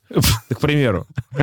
Классная Но при этом нет, свои пахари тоже есть. Там есть ребята, кто потенциально уже готов э, взлететь в мир профбоев, например. кстати, реально оттуда взлететь в мир профбоев? То есть, Да. э, как вы оцениваете? То есть, если ты хорошо себя продемонстрируешь там, то потенциально ты можешь попасть да, на карту скаутов, которые тебя, может, не знаю, ну, в Беллатор пригласят, не знаю, в UFC, или это too much? А прецеденты, кстати, с Беллатором были. Да, мы прокомментировали бой одной дамы, которая сразу после этого оказалась беленькой. Да. не, чё, ну, ну, дело только вас, тут же понятно все. Да, она Может. билась с 200-килограммовым э, мужиком. Не видел бой? Нет. Женщина против мужчины. Как, ты не видел Не, это? не Это видел. даже Майкл Биспинг у себя Да. выкладывал, еще там я суперзвезды. Но он очень кринжовый, слушай, ты скорее не будешь в восторге от увиденного. Но он просто очень сильно, ну, хайповал, да, промоушен с этим боем. Это все за- западные СМИ выкладывали. Не, ну круто. Это же тоже одна из основных частей получить правильный медиа-охват. Так, окей, и у нас сейчас как, получается, эти промоушены, они растут как грибы или что уже идет вертикализация, что у нас будет условно там 2-3 промоушена мелкие будут съедены, то есть что происходит вот в этой Ну, вот нише скорее, конкретной? да. Они Второе, бы- был момент, когда они росли как грибы, причем, если можно охарактеризовать как-то еще, то есть еще быстрее, чем растут грибы, да? Вот они росли именно так, потому что люди просто не успевали понять, вот этот вот вчера дрался в этом промоушене, сегодня он уже дерется здесь, а как называется этот промоушен, никто не знает. И там просто вот мигрировали одни и те же люди, даже одни и те же пары людей. Они могли подраться, например, в одном промоушене, и два этих же человека провести бой через три дня уже в другом промоушене. какие-то контрактные ограничения не работали, что ли? чё? Сейчас уже пошло такое, что сейчас уже есть эксклюзивные контракты, где боец, э, будучи там адептом одной лиги, не может прыгать по всем промоушенам подряд, но не, не- это всех не касается. Но в какой-то момент э, до этого еще никто не додумался, поэтому человек мог за неделю три боя в разных организациях провести. Вот сейчас, как ты правильно сказал, да, второй вариант. Это уже вертикализация, когда система, она просто убивает слабых. Они вроде появляются, но они не могут там существовать. У них нет бойцов, потому что все сильнейшие могут быть подписаны в одной лиге, Мгм. например. И сейчас лига самая популярная считается? Чё у Сложно судить. Да не, не сложно. Не сложно. Мне сложно, я, наверное, Ну, окей, давай с точки зрения аудитории. Наверное, Хардкор? хардкор, Сто да. процентов, конечно. Конечно, хардкор, самые большие, наверное, и просмотры, и у них, они расплодились, там сколько уже, 15 YouTube-каналов у них. 15 ну, ладно, ну, ну, 5 есть. Один канал, про, у них есть ММА-канал, у них есть бокс-канал, у них есть кулачные бои Кулачные канал, бои, у да. них есть А, что там они еще? прям во все стороны новостной пошли. канал, у них есть, не помню, подкастовый канал, не помню, у них уже 7 каналов или что-то такое. Ну, в общем, это такой холдинг уже А я подкасты, кстати, видел у них, они же еще обсуждают По-моему, они только собираются его сделать, но еще А, не нет? сделали. Это есть другие там. Вот видишь, то есть я, я этих ММА-подкастов тоже очень много. Сидят вечно какие-то кавказские пацаны, стендаперы Да. обязательно, и все начинают что-то разгонять про ММА. Ты такой тоже, блин, Иногда Очень интересно, ничего не понимаю. напасть. с оружием Ну, напасть. бывает такое, да. Это вообще про Это- что вообще? Ты просто слабо погружен. Были инциденты, когда прямо во время подкаста кто-то достает ствол, да? Да? Трэш-ток вышел из-под контроля. что за жесть? Для меня это сродни тому, как я тут увидел видео, как Цукерберг тренит. Вот он у. Рогана сказал, что он занимается джиу-джитсу, а потом раз они дропнули snippet, где он там прекрасно мавашей машет. И я такой, типа, воу-воу, Марк, типа, ты что, еще мне в этой вселенной накостыляешь?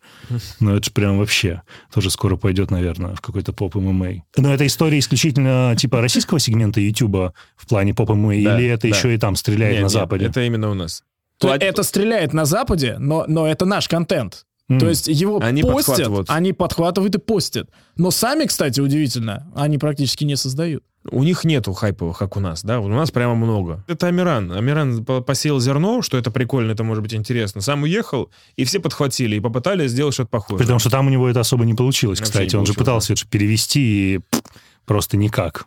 А что он сейчас делает, кстати? Никто не знает. Это просто жутко любопытный Ну, он вопрос. же выходит в прямой эфир. Ну, а, да, он стримит. Да, он сейчас стал да. стримером на Твиче, по-моему, на Ютубе. Играет, да. типа, что-то Нет, видеоигры? нет, Не, нет. просто Он приглашает ребят каких-то более-менее медийных, там, Артем Тарасов какой-то еще, там, Мелстрой, кто-то еще. Они вот сидят перед камерой, болтают Что-то просто болтают. за жизнь. Труд. Окей. Ну, а деньги, слушай, в этом поп ММА сейчас есть? То есть, типа, там хорошо люди зарабатывают? Пока есть букмекеры, деньги будут. Ну, Пока есть же. букмекеры, брат, деньги будут. Ты Деньги прям не так сказал. И тут этот момент шашлыки заносят, короче, кальяны пошли. Такой, деньги вообще не проблема. А чего вы больше не на UFC ТВ? Потому что сделка поменялась, потому что Матч ТВ возник? То есть в этом Да. дело? А UFC ТВ самоуничтожился? Ну, я имею в виду, матча, как да? э, с Винком вся эта история завершилась, то есть ты пришло на матч, и Да. там это отдали в Да. руки другим комментаторам. Да. Ну, на матче был свой штат, соответственно, Ну, было бы понятно. странно, чтобы там не А сказали. вам какой-то офер не делали или какие-то переговоры не вели? Есть, кстати, слух, Какой? что... Реально есть слух, что мы с тобой почему-то отшили матч, хотя нам Не, предлагали что-то. Не, ничего Так такого. что можем- что вы отшили? Да, да, да. Не да. было даже разговора, но за- очень забавно, что как только это все запустилось на матче, и люди поняли, что ну что-то не то, мы уже привыкли к другим ребятам в лице да, Да. нас, да, и они, они же начали жестко спамить в соцсети матча. Да, я, я- просто я наблюдал за этим. Прямо страшно мочили, и это было довольно забавно. Я не знаю, просто видел кто-то из э, принимающих э, решения в матче такой кипиш в соцсетях, но это было угарно. То есть а кто-то петиции пытался там собирать за нас, кто-то что-то еще. Петиции. Да, ну это, мы, мы просто с Олегом смеялись с этого. Мы очень не любим, когда за нас кто-то что-то просит, чтобы нас куда-то там... Это, это немножко и неловко, и даже неприятно, я бы сказал. Потому что хочется на правах э, сильных с кем-то переговоры вести, да, а не Ну, на на правах равных, как минимум, а не Да. то, что за вас кто-то пришел Да, кто-то просить. попросил, поклянчил, и вот можно нас, вот побитых собак, э, приютить, пожалуйста. Вы ни разу не побитые собаки. Побитые собаки не могут делать подкаст, который идет 4 часа, и его смотрит так много людей. Ну, Вот три мы, до- мы- ну, слушай, мы до записи перед с Олегом говорили, как удается болтать так много? И при этом собирать такое, ну, реально такое количество просмотров на такой длинный контент. У вас большая, кстати, глубина просмотров? Ну, от 30 до 40 минут обычно. Ну, это дофига. Ну, это, учитывая, это- очень идет три с хорошая половиной глубина. часа, это очень это хорошая нормально. Глубина. Сложно найти человека, кто возьмет и 3 часа нон-стопом послушает. Но при Мгм. этом вот 30-40 минут это не люди, которые выключили. Мгм. Это чаще всего люди, которые вернулись потом послушать еще отдельно. Ну, которые то есть, да, они чем-то занимались, Да. да, в машине есть ехали, ты в такси например. послушал Да. полчаса, собака погуляла полчаса, там, ну... в Ну, как с подкастами в целом, да, Да, получается. Ну, и как это удается делать? То есть вы выходите там два раза в неделю. Нет, один. Не- а, вы Мы- дважды мы- Мы записываетесь? пытались, не, мы пытались два раза в неделю ходить, но сейчас мы Жаль. пришли к, э, значит, золотой стандарт. Это наш один большой подкаст, трехчасовой, но Друг от друга-то не устаете? Ну, то есть сидеть по 4 часа, ну, окей, по три с половиной, прости, э, заряжать Честно про говоря, UFC. это удивительно. Это про об этом все спрашивают. Вообще не устаю. Э, Удивительно то, что не устаем. Это не лукавство, это честное слово. Потому что если бы я лукавил, то это было бы видно, когда ты Ну, три часа разговариваешь с человеком, Типа- да, и у тебя должен контент от этого страдать. У нас же не страдает, насколько я вижу. И по просмотрам это видно. Знаешь, Вы растете? Прикол в том, что мы с Олегом не относимся к этому как к работе. Мы на этом не зарабатываем вообще, и для нас это в У прикол. вас там есть реклама. Э, ну, затраты студии А, гораздо ну, окей. больше. Мы Всё, просто ладно. пытаемся отбить затраты. Да, и пока не успешно. Да, поэтому... Снова не пришли золотые горы. Да, это проект, который живет в минусе, но при этом нам просто в кайф. Мы зашли, мы не замечаем, как прошло время. То есть я, например, вот прошлый подкаст, Олег мне говорит, надо заканчивать. Я говорю, а что, там же еще есть вопросы. Он говорит, у нас уже из студии сейчас выгонят. Я такой, а, ну, ну хорошо. То есть мы, я не заметил, как прошло. То есть, и с Олегом точно так же бывает. Олег говорит, можешь там проверить, а мы иногда не, не успеваем заметить, что уже вот эти 4 часа вышли. Мы разговариваем не потому, что должны кому-то что-то рассказать. Вот многим кажется, что мы там отрабатываем какую-то повестку. Да, Типа, да, да. ну вот мы пришли, значит, должны эти темы... Мы даже не, не проговариваем сейчас с Олегом, какие темы будем поднимать. Просто запустились и прыгаем с темы на тему. Нас очень хаотично. Я вообще по жизни такой, что, значит, у меня я начинаю с одного, заканчиваю третьим. И вот Олег подхватывает, и мы вот так вот, знаешь, абсолютно органично рассказываем. И в этом прикол, наверное, проект. А он нашел, видимо, в моем лице человека, с которым можно разговаривать три с половиной часа. Мне приятно, и, в принципе, я тоже нашел человека, с которым я могу разговаривать три с половиной часа про ММА, но мы просто любим ММА. У нас, ну, в буквальном смысле, подготовка к подкасту ноль минут занимает. Ноль. Ну, потому что вы этим живете. Да, В течение да, дня да, про это да. читаете, копятся То мысли, рефлексия. Никаких скриптов, сценариев, а, даже тезисно темы не прорабатываем. Просто зашли, включили микрофоны, и поскольку Олег вот точно во все погружен, и Олег знает, что я тоже во все погружен, автоматически мы вливаемся, обсудим турнир, прошлый, следующие новости, шутки. И вот искренне, то есть кто-то говорит, а почему вот вы не шутите над Чимаевым? А, а вот мы ржали весь подкаст прошлый над Нейтом Дизом, его соперником, да? Но потому что Диас генерирует эти мемы, мы с них ржем жутко с Олегом, и нам в кайф с них поржать при других людях. И мы вот смеемся, а народ такой, это вот вы специально только одного чморите? Нет, ну просто нам понравилась эта шутка, мы ее вспомнили, мы посмеялись, то есть это просто разговор двух друзей. Да, просто еще многие говорят, да вы все время соглашаетесь друг с другом. На самом деле это не совсем так. То есть мы, например, две темы мы соглашаемся друг с другом, а третью не согласились. Но никто не заметил, что Ну, в человек, который мы... отвалился на 50-й минуте, Но в третью тему там мы не согласились. Ну и опять же, мы не видим смысла искусственно не соглашаться друг с другом. Зачем? Ну, я не знаю. Может быть, от этого подкаст бы Ну, выиграл. ты имеешь в Я- виду, типа, про искусственную драму, что вы намеренно занимаете противоположные А, типа, позиции? чтобы роспись ролей какая-то. понял, То есть ну. ты хороший полицейский, ты плохой. Ты ищешь негатив, ты ищешь позитив. Да ну. Может быть, продюсер какой-нибудь нам посоветовал бы так делать. О, кстати, о продюсерах, да? Мы можем эту тему рассказать? Да, без проблем. Да, ну, Так уж получилось, что мы сейчас в э, гости у Антона Маслова. Да. Но был момент, когда мы могли стать коллегами. Да, мы могли стать коллегами, когда, собственно, я запускал «Гласный» год назад. Супер было интересно работать с ребятами. Да и сейчас супер интересно, просто вы пошли своими делами заниматься, а я тогда не очень понимал, что с этим делать. Но я не помню, обсуждали ли мы драму относительно того, что надо занимать противоположные роли, Не-не-не, потому ну, что... ну, мы обсудили, что будет редактор, который будет нас направлять, будет нас резать. Ну, и да, но я большой поклонник редактуры, да, то есть там я в целом не согласен с историей там в три с половиной часа, ну, Но если вы видите, вы говорите на числах, что это люди смотрят, это растет, бля, окей, fine, значит, круто, вы нашли ту аудиторию, в которую надо стрелять. Это я сейчас говорю по прошествии года, потому что я за вами все равно припаливаю немного, как минимум в инстаграмах, как минимум за твоим S63 AMG. Да, извини ты, я на Шкоде езжу, Антон. Все говорят, я на Шкоде езжу, Шкода. И иногда пешком хожу. Или Шкода, или А пешком. когда ты пешком ходил? Иногда На самокате, езжу иногда, на самокате. До машины. До Нет, машин. вот смотри, вот Самокат в багажнике лежит. В Казахстан мы ехали четырьмя видами транспорта добирался. Электричка, метро. в- О, в том- мы, мы не в Москве живем просто, поэтому... Если бы ты мог путь. доехать до Казахстана на машине, На машине, ты поехал на машине. Да, ну, возвращаясь к одной мысли, то есть если это работает в формате распределения часов, то это не надо резать, потому что иногда редактура, конечно, очень сильно может убивать именно ту сущность, ну, душевность, да, которая есть. Вот эту, ну, это кто-то может назвать пиздоболие. Но кто-то это может назвать В душевной. принципе, если такие люди в комментариях появляются, мы их не баним, честно. Мы вообще почти никого не баним. в Да. Да, человек, который сказал, типа, если один раз... А, это у тебя на хардкоре, да? Если один раз написал гадость, то больше ты на А, канале не знаешь, появишься. Я, я был более радикальных взглядов в прошлом. Сейчас помягче стал. После этого была амнистия на всех каналах. В, теле- в Телеграме, на Ютубе, на, на обоих Ютуб-каналах. Я А, разбанил всех всех разбанил? людей, которые были. Кайф. И вот просто, типа, живите, парни. Ну, кайф. Но Да. потом часть из них все равно пришлось Но- забанить. но- но, слушай, справедливости Ну, ради, э, какие-то. в бан ушли те, кто провоцировал э, межнациональную рознь. А, Только ну. такие. То есть это, да, это не От них критика. надо это- избавляться. Ну, конечно. Зачем какие-то отпетые ребята там нужны?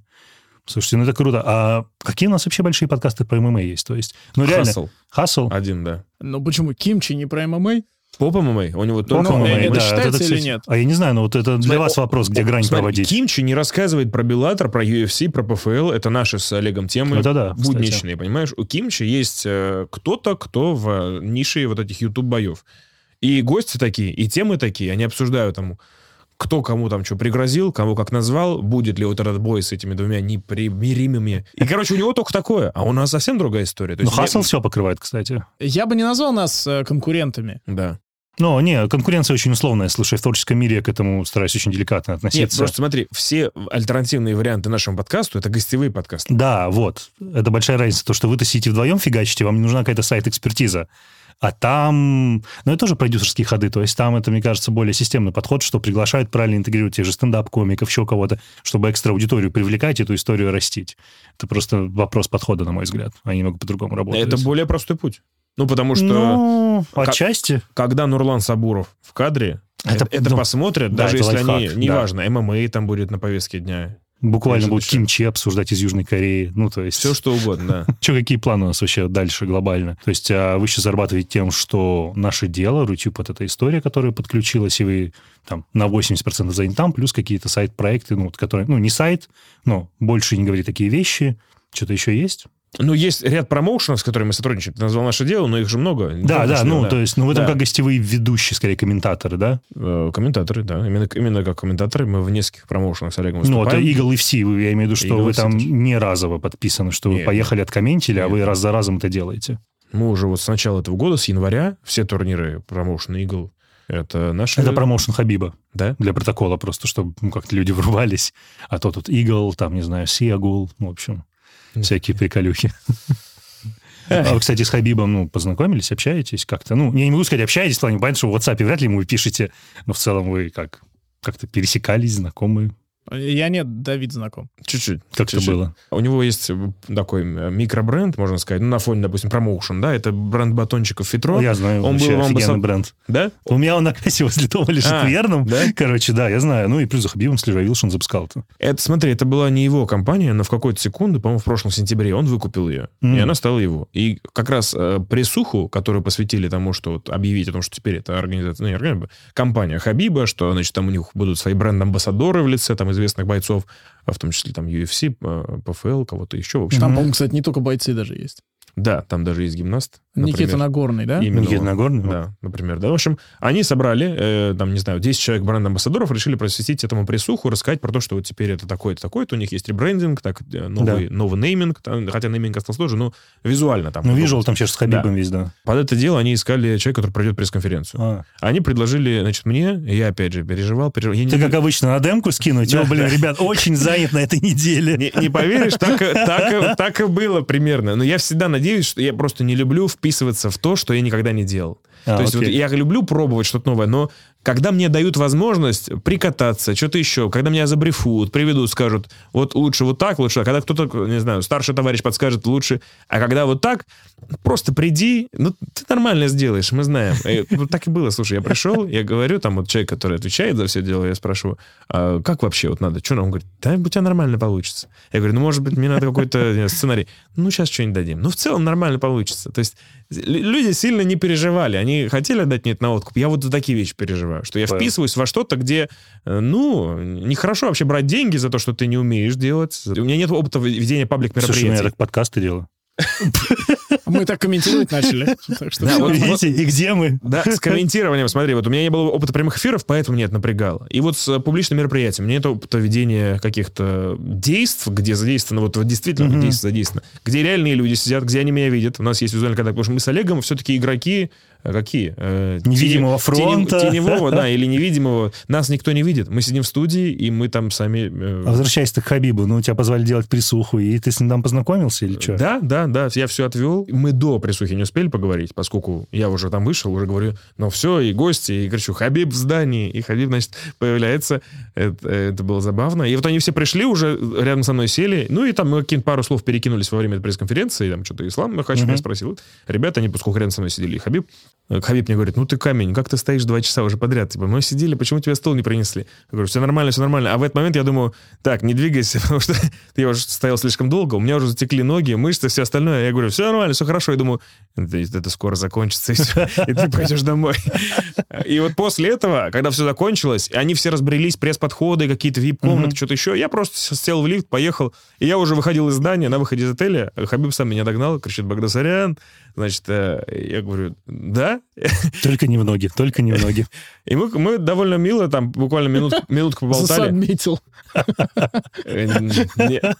Все нормально было, все нормально. Мы даже сфоткали. Я вообще никогда не, не прошу ни с кем сфоткаться. Ну, как-то мне неловко, знаешь, эта тема. И я даже не понимаю, зачем. Ну, типа, знаешь... Ну, чтобы что, как-то- выложить себя в Да. инста, типа? Вот это, с- как, мне, мне всегда с этого как-то вот чуть-чуть не по себе. Я не против людей, которые хотят это сделать, потому что там к нам подходят постоянно, там, когда вот на выездных турнирах, где приходит концентрированная наша аудитория, она может знать, о, типа, Ну, Давид да, с Олегом. с пацанами. Да, можно. И, и мы только за. Мы всегда улыбаемся, с ребятами болтаем, проводим хорошее время. Но сам я не могу, во-первых, себя перебороть не могу, во-вторых, не, не могу себе объяснить, зачем мне это нужно делать. Да. И вот, но с Хабибом, когда я оказался, думаю, это мой шанс. Это был тот случай, когда я подумал, я так не делаю, но сейчас я должен это сделать. И он такой, да-да. И он взял мой телефон, отдал какому-то чуваку, говорит, сфоткай нас нормально, у него хороший костюм. И, в общем, он очень- фотка получилась. очень позитивный. У меня в инсте как раз висит, да. Очень позитивный, очень веселый дядька в жизни. Вот. И с тех пор ребята, кто работает в пресс-службе, они почему-то убеждены, что Хабиб ко мне очень хорошо относится. Ну, Да. не надо это опровергать. Да? Мне кажется, это полезный козырь. Я в конце всегда спрашиваю такой вопрос. Мне он нравится, потому что он заставляет людей реально думать. Как вы думаете, что главное, собственно, широкая аудитория, люди в целом, не понимают про смешанное единоборство? В чем главное заблуждение заключается? Одно из, возможно. Люди все-таки видят это слишком кровожадным и не понимают нюансов. То есть, например, нюансов борьбы и чего-то еще, потому что в некоторых местах, ну, это мы, конечно, может быть, утрирование, утрируем мы, когда так говорим, но это все-таки шахматная партия. Особенно если брать мир, допустим, партера, где-то еще, или какие-то удары, какие-то заготовки. В общем, то, что не лежит на поверхности, то, что там это не случайно, вот, допустим, вылетела какая-то нога кому-то в голову, да, это, это что-то, что случилось благодаря тому, что это было очень хорошо спланировано на тренировках, это очень хорошо было спланировано под конкретного соперника, то есть это долго готовилось, это вот такая выверенная какая-то штука. В общем, есть вещи, которые вот так вот э, не лежат. И поэтому, когда человек смотрит, думает, два каких-то пьяных мужика в баре просто пытаются раскрошить друг другу лицо. И они, они иногда вспоминают какие-то старые олдскульные бои, где было похоже на такое, в принципе, это бои были пох- Но сейчас это очень сильно эволюционировало, и когда ты погружаешься, чем дальше ты погружаешься, тем вот глубже начинаешь копать, тем, значит, более глубокий пласт тебе становится доступен как уже зрителю. Но если вот так вот, ни с того ни с сего я бабушке включу, она скажет, зачем ты мне этих уголовников, зэков показываешь? Вон на них наколки, они пытаются друг друга пырнуть. У него нож или что там? Я говорю, нет, бабуля, просто нормальные дядьки дерутся. Это даже спортом не назвать. Хулиганы последние, понимаешь? И вот для обывателей, наверное, пока еще хулиганы. Это же мы живем в стране, где это до сих пор называется боем без, без правил. Бои без правил, да. Это как было в 90-е, так до сих пор это бои без правил на федеральных каналах вполне может Да, прозвучать. И это плохо. Это одно из тех заблуждений, которые я хотел назвать. ММА — это не бои без правил. ММА и UFC — это не одно и то же. И в этом спорте не только Хабиб и Конор. По большому счету, ни тот, ни другой уже не в этом спорте. Да, они уже не в этом спорте совсем. Надо искать новых кумиров. А кого, кстати, за кем бы посоветовали сейчас следить? Это, кстати, от вас кла- классно было бы услышать. А вот, кстати, от нас, мне кажется, не классно было бы это услышать. Почему? Ну, потому что, скорее всего, мы назовем таких людей, которые... Ну, так как это и классно, кто вот не на поверхности, тут- кого то машина не двигает. Как раз еще. вот этот момент со, со срезом, да? Если ты только пристрастился или только там Да. мельком смотрел, тебе подходит имя чемпиона. Типа, следи вот за таким чемпионом. Да. И если ты чуть глубже, это кто-то из топ-10. Там, ну, это тоже, в принципе, медийный чувак, да? Но для тебя он, допустим, неизвестный. И такой- И я тебе говорю, ну, обязательно последи вот за тем-то, за тем. Ты такой, ну, окей. И ты не...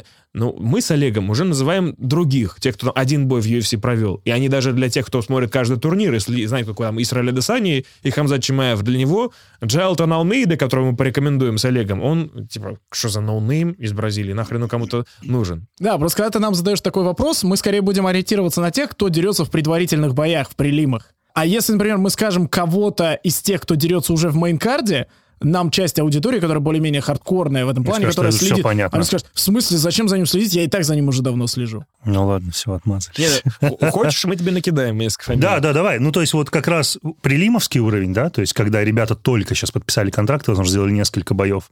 Ну и... Давай чемпионские тоже интересно, потому что, ну как, чемпионов их, они разные. Ну, Джайлтон Алмейда э, только подписался, бразилец, он, по идее, полутяжеловес, но соглашается биться и в тяжелом весе. Ух ты. Э, аномально выглядит и очень круто дерется, умеет бороться, умеет там и тяжело бить, и сабмитить. И по нему пока никто не знает, но он вписывается во все движухи. Эрин Бленчфилд. Это девушка, за женскими дивизионами вообще Я никто не следит. Но э, вот мне кажется, что она будущая чемпионка. Она В каком она весе? Честно, я, по-моему, в 115 в весе соломинки, э, вер- вер- вер- в весе соломинки это до 50, Двух. Ну, су- супер, 152 супер. килограммов, да. У меня, кстати, всегда были проблемы, я с килограммами, не знаю, меня критикуют часто, я всегда говорю в фунтах. Ну, потому что Ну, а там же изначально... все измерения в фунтах. Изначально типа. это в да, фунтах. Да. Зачем мне эти килограммы, когда изначально в фунтах? Проще всем выучить фунты, потому что там ровные цифры. 170, 175, там вот так они Ну идут. да, но да, у да. нас удачная пара, потому что Олег говорит фунты, я всегда добавляю, ну это если вы вдруг забыли, 57 килограммов, там, Но опять же, 52. это же не 57 килограммов. Вот сколько точно, ты знаешь? Ну, там с, с этими Ну, вот грошами видишь. никому не нужно. Вот, это. вот именно. С Никому не нужно. Просто зачем тогда это, если это даже не точная цифра? Вот меня всегда вот это только коробило. Это упрощает жизнь людям. То есть нет смысла мудрить и быть занудой и говорить, вот это должно быть обязательно слово партер, поскольку слово партер не существует. Это партер придумали необразованные борцы. А я партер говорю. Да все говорят партер, мы тоже говорим партер. Да. Потому что если мы будем говорить партер, все Ну, говорят, театр «Э, будут это, думать. это театр, идиоты. Вы идиоты». Но на самом деле слова партер же нет в природе. Ну, а судей? Правильно говорить, судей? но если мы будем говорить решение судей, ты подумаешь, что мы Э, идиоты. Да, что Это ребят необразованные. совсем не круто. Есть часть вещей, которые мы с Олегом знаем, что это неправильно, но мы говорим это, чтобы было приятно людям. Ну, типа, Конечно. чтобы у них не было какого-то, знаешь, какого-то Диссонанса. диссонанса. Ну, думал, что какие-то дураки. Слушайте, офигенно, я понял теперь, как болтать три часа, то есть я с вами бы еще часа два болтал. Ну, ты Но- хочешь за- свер- Ну, свернуться, ну, да? ну, время на студии заканчивается, да. А, да? А может, мы доплатим? Нам не привыкать просто. Мы очень плохо живем в формате, где надо говорить мало. Вот ты привел пример э, интервью на. Э, Худшее наше появление. Оно очень короткое. гостей. Вот, потому что нам задают вопрос, а нам с Олегом нужно 5 минут ему, 5 минут мне, только на ответ на один вопрос. А нам вот типа 40 секунд, все, ребята, переходим к другой О. теме. И Не, ну, надеюсь, что у меня была. посвободнее было. Да. Класс. Да, примерно в два с половиной раза. Спасибо, огромное спасибо, что вы пришли. Мне кажется, это было круто. Мне, мне понравилось. Я делаю же для себя. Мне понравилось. Спасибо большое. Спасибо, что позвал. Антон, большая честь быть в э, кругу О. таких э, статусных, довольно серьезных гостей, потому что мы на этом фоне, буду честен, смотримся как два бомжа какие-то небольшие залетные, да? Нет. Есть здесь был Илья Найшулер Ну, и я. Ты понимаешь, какой это уровень? понимаю. Вот. Теперь еще раз пойми. Вы, вы все из одного мира. А из одного мира в широком смысле, что это, назовем, талантливые российские ребята. Ребята здесь гендерно-нейтральные, а то иногда Ну, люди накидываются. Так-то вы, окей, были, остаетесь одними из а, наиболее медийных ребят, которые находятся в ММА-индустрии с точки зрения ее создания и промотирования. Вы бы сказали, что вы ММА-энтузиасты Да. или ММА там промоутеры, поклонники. И в этом же ведь как раз самый сок, что в таких неочевидных индустриях, ну, мало кто вот из целевой аудитории UFC думает, что типа, о, а там есть люди, которые это организовывают, а что там есть вице-президенты по маркетингу, а что там есть комментаторы, там есть какие-то контентщики. Они же про это не думают. И это очень классно, когда возникают таланты самородки в каком-то смысле, которые здесь преуспевают, при том, что, блин, ну я не уверен, что МГИМО учили комментированию. Школы, университеты комментирования вообще не существует. Конечно, Да. нет, этому нигде не учат. И типа, и когда ты проходишь этот путь самостоятельно, блин, так же, как с подкастами, это, это круто. Поэтому это следует слушать, это ментальность такого проактивного действия, бля, еще в коуча превращаюсь, пиздец. Но, короче, вот поэтому это важно. Поэтому мне жутко интересно это делать, и поэтому в том числе вы здесь. Так что давай это, не прибедняйся. Я вот тут Давида знак украл. Спасибо, коуч. Пожалуйста. Все, все, пока. Пока-пока. Пока.